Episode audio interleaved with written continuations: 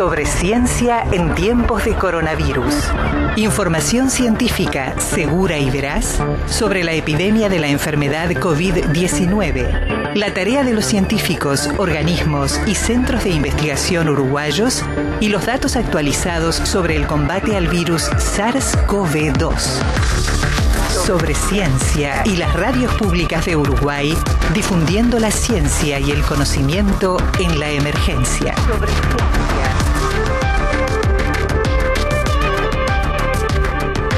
Tabaré Cardoso estaba preocupadísimo recién por escuchar esta nota que arranca a continuación, así que ni mucho preámbulo voy a hacer. Paola Escabona, investigadora del Instituto Clemente Estable, microbióloga. ¿Cómo andás? Buenas noches.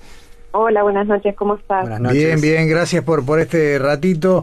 Eh, Paola, lo decíamos hoy más temprano cuando presentábamos la nota, que la expectativa de alguna manera estaba puesta en la segunda etapa. Clemente anunció hace algunas semanas que había completado la primera fase de desarrollo de un test rápido y más económico para bueno diagnosticar la existencia de coronavirus y el tema era que la segunda etapa tenía un costo elevado, importante y había que conseguir los fondos. Eh, ¿Podemos dar alguna buena noticia en este sentido? Bueno, por suerte sí por suerte eh, hemos conseguido los fondos para, para hacer la, la, siguiente etapa que nos habíamos planteado, que es la, la validación de estos, de estos test.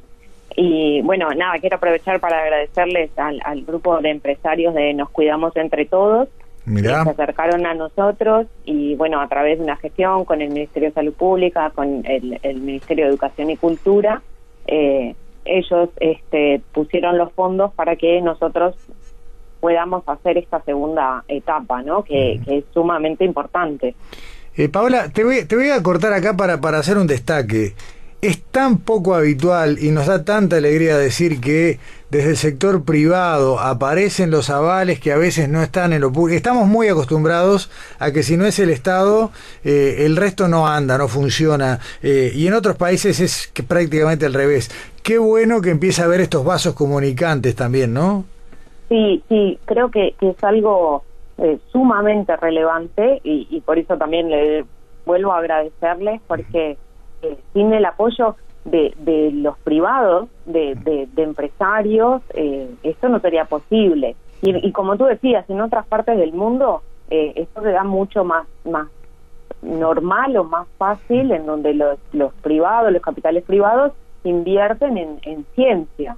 ¿No? Que en nuestro país como que no es lo más común, siempre estamos acostumbrados a que, bueno, la ANI o determina o la facultad, que son, son los que tienen los fondos para eh, el desarrollo de la ciencia. Creo que, esto es importante y, que está bueno que, que los eh, empresarios se acerquen a, los científicos porque seguramente podemos resolver muchos más problemas que el que hoy no, no nos atañe, ¿no? Claro, porque, claro, porque vos dijiste una palabrita que, que, es buena en esto, vos hablaste de invertir, porque en este caso en particular de lo que estamos describiendo, tal vez estemos hablando de donaciones, ¿no? De empresarios que hacen un aporte para, bueno, justamente cuidarnos entre todos, pero eh, es muy habitual la inversión en ciencia, es decir, bueno, este proyecto puede tener un retorno, puede tener una rentabilidad, ¿por qué si en vez de invertir, no sé, en abrir un local que venda productos chinos, no, no hago una inversión en un proyecto científico que pueda tener un resultado a la vuelta, ¿no?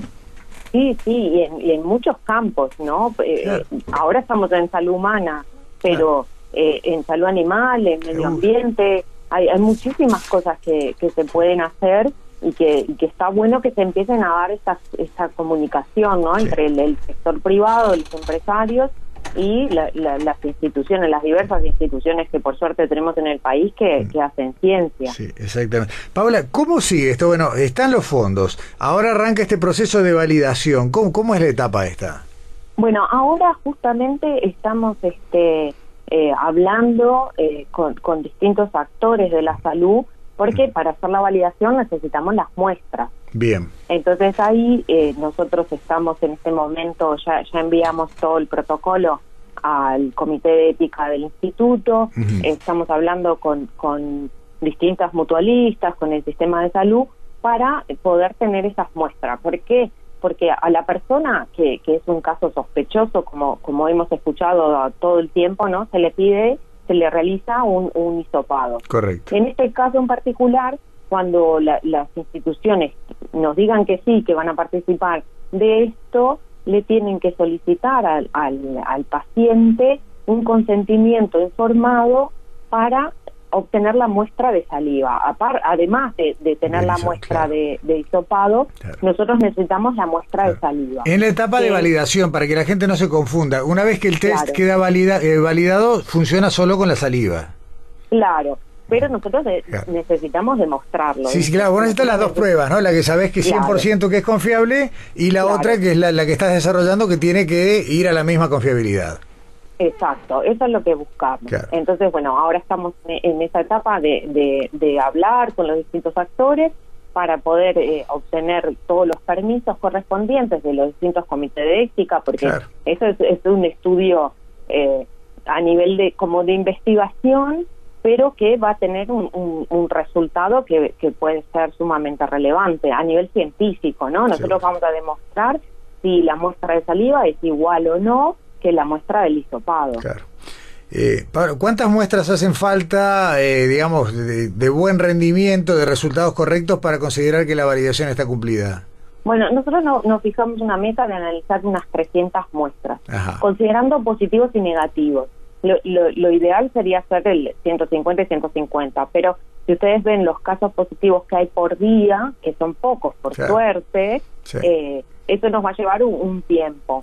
Pero bueno, también se consideran los negativos, también hay casos de personas que están eh, actualmente cursando la infección, esos casos también nos sirven. Entonces, eh, bueno, estamos manejando todo, todas esas variables para poder realizar esta validación en el menor tiempo posible y tener los resultados.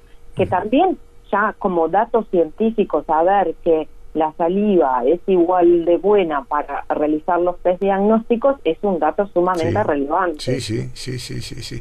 Y realmente hasta donde ustedes han avanzado al día de hoy, estamos claros con que es un test menos oneroso y más rápido.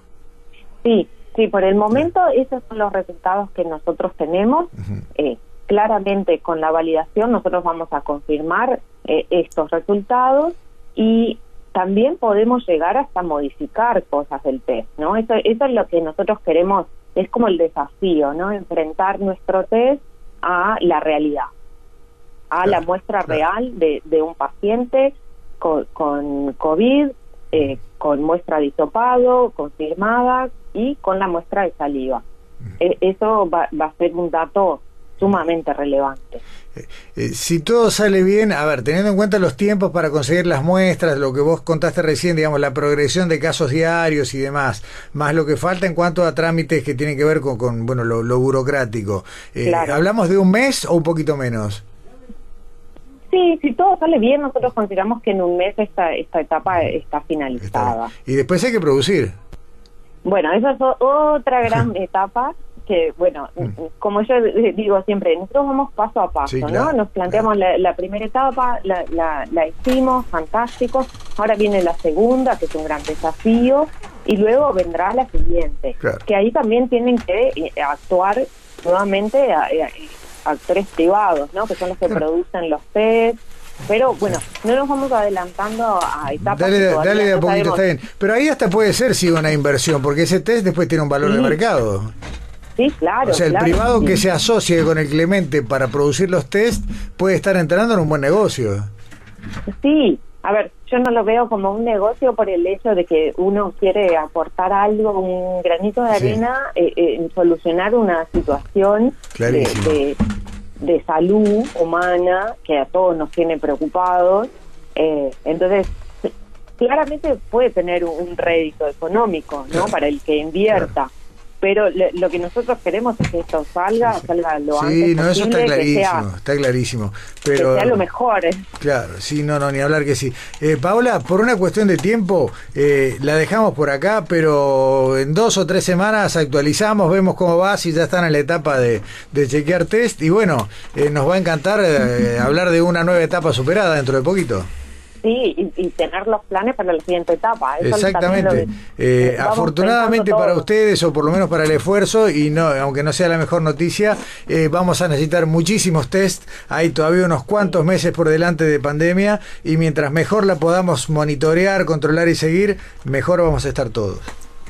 sin lugar a dudas. E, ese es nuestro objetivo, tratar de, colaborar para sobrellevar esta situación y que, que bueno que todos podamos retomar en nuestras vidas lo, más normal mm, posible, ¿verdad? Sí. Y bueno, un test rápido, vaya si ayuda a la normalidad, aunque el virus todavía esté en la vuelta, ¿no? Sí. Paola es una herramienta más. Paola Escabones, muchísimas gracias por esta conversación, por el anuncio y bueno, repetimos la charla dentro de algunas semanas. Bueno, dale, cómo no. Hasta pronto. Muchas gracias. A vos. Sobre, ciencia. Información científica segura y veraz sobre la epidemia de la enfermedad COVID-19 y la tarea de los científicos uruguayos.